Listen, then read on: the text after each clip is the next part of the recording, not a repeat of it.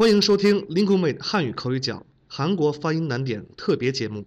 大家好，我是阳光。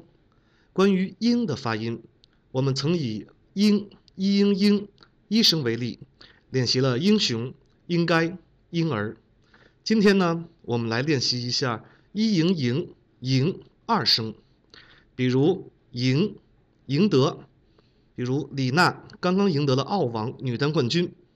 还有一句中国谚语。爱拼才会赢。第二个，迎接，一迎迎，接接。这几天大家都忙着购买年货，迎接春节的到来。还有营业，一营营，一业业。